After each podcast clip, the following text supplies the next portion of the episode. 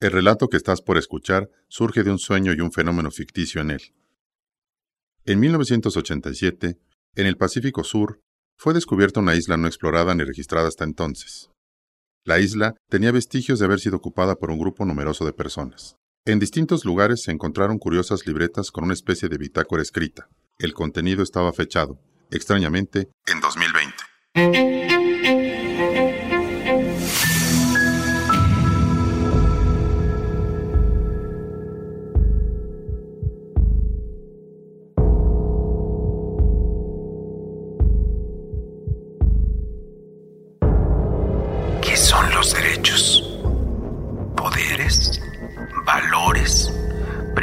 Filosóficos o legales que protegen a las personas?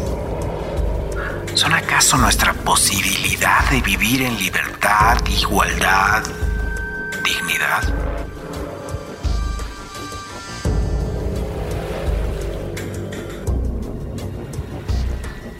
Capitán, ¿es necesaria esta reunión? Creo que somos demasiadas personas para ponernos de acuerdo y, por absurdo que suene, no tenemos tiempo que perder. La doctora Soto, Irene Soto, fue la primera en tomar la palabra, aún antes de iniciar formalmente nuestra primera asamblea en la isla. La respuesta del capitán Fuentes seguramente heló la sangre de más de una persona. Buenas tardes a todas y a todos.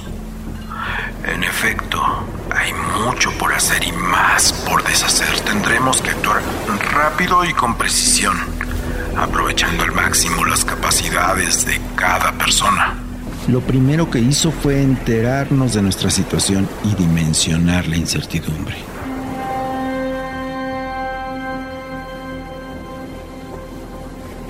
Teníamos lo necesario para subsistir tres días. Afortunadamente el transbordador Justitia había sido abastecido muy recientemente. Contábamos con diversas herramientas, cuerdas, alimentos, agua y lo esencial de un dispensario médico. También había utensilios de cocina, un par de rifles de cacería, dos pistolas e implementos de pesca.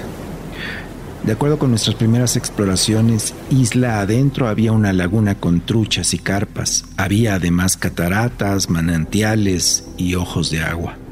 Varias especies de árboles frutales y una fauna que incluía conejos, codornices, jabalíes y ciervos nos auguraban, al menos por el momento, no sufrir por alimentos. La isla era estupenda, pues. Y también era una prisión de agua salada. El mapa estelar seguía siendo inextrincable hasta que el contramaestre Sebastián Mendoza sugirió que podríamos encontrarnos en el hemisferio sur. El clima era más frío que el que dejamos en continente, lo que podría sugerir que, quién sabe cómo, habíamos sido arrojados de la primavera boreal al otoño austral. Amigos y amigas, es muy probable que estemos en un paraje remoto del Pacífico Sur, en verdad muy lejos de cualquier seña humana y de cualquier intención de búsqueda. Las palabras del capitán asesinaban así la esperanza de volver a casa. El silencio que sobrevino nos sorprendió mirándonos desmesuradamente unos a otros, como tratando de encontrarnos en el pensamiento ajeno.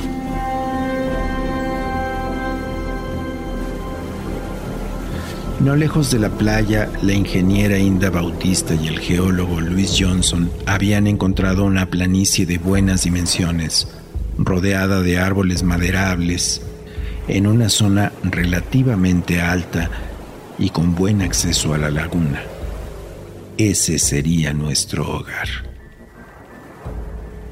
Un grupo de 50 personas se haría cargo de procurar la materia prima necesaria para que el resto de la gente proveyera alimento y construyera 10 chozas de piedra y lodo, techadas de palma.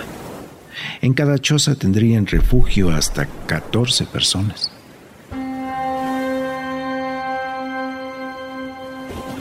Terminada la primera asamblea, toda la gente se puso manos a la obra y lo logramos.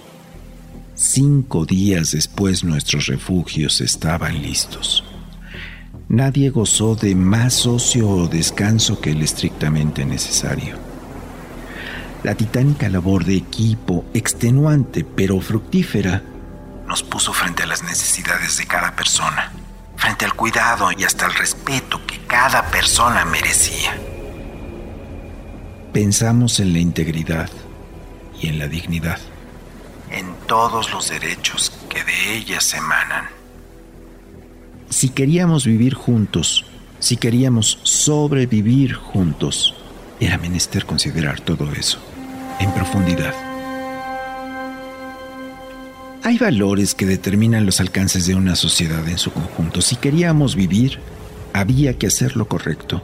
Era necesario regir nuestros pasos, regular nuestras conductas para saber que actuábamos con rectitud. En el derecho.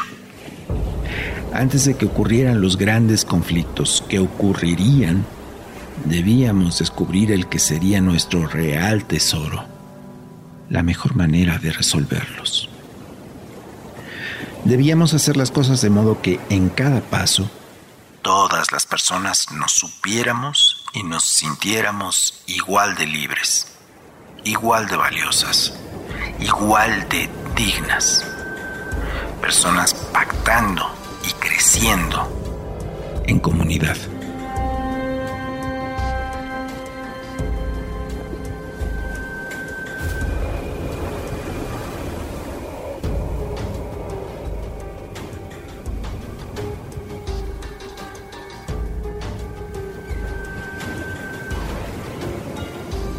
A saber, la red sonora de la corte presentó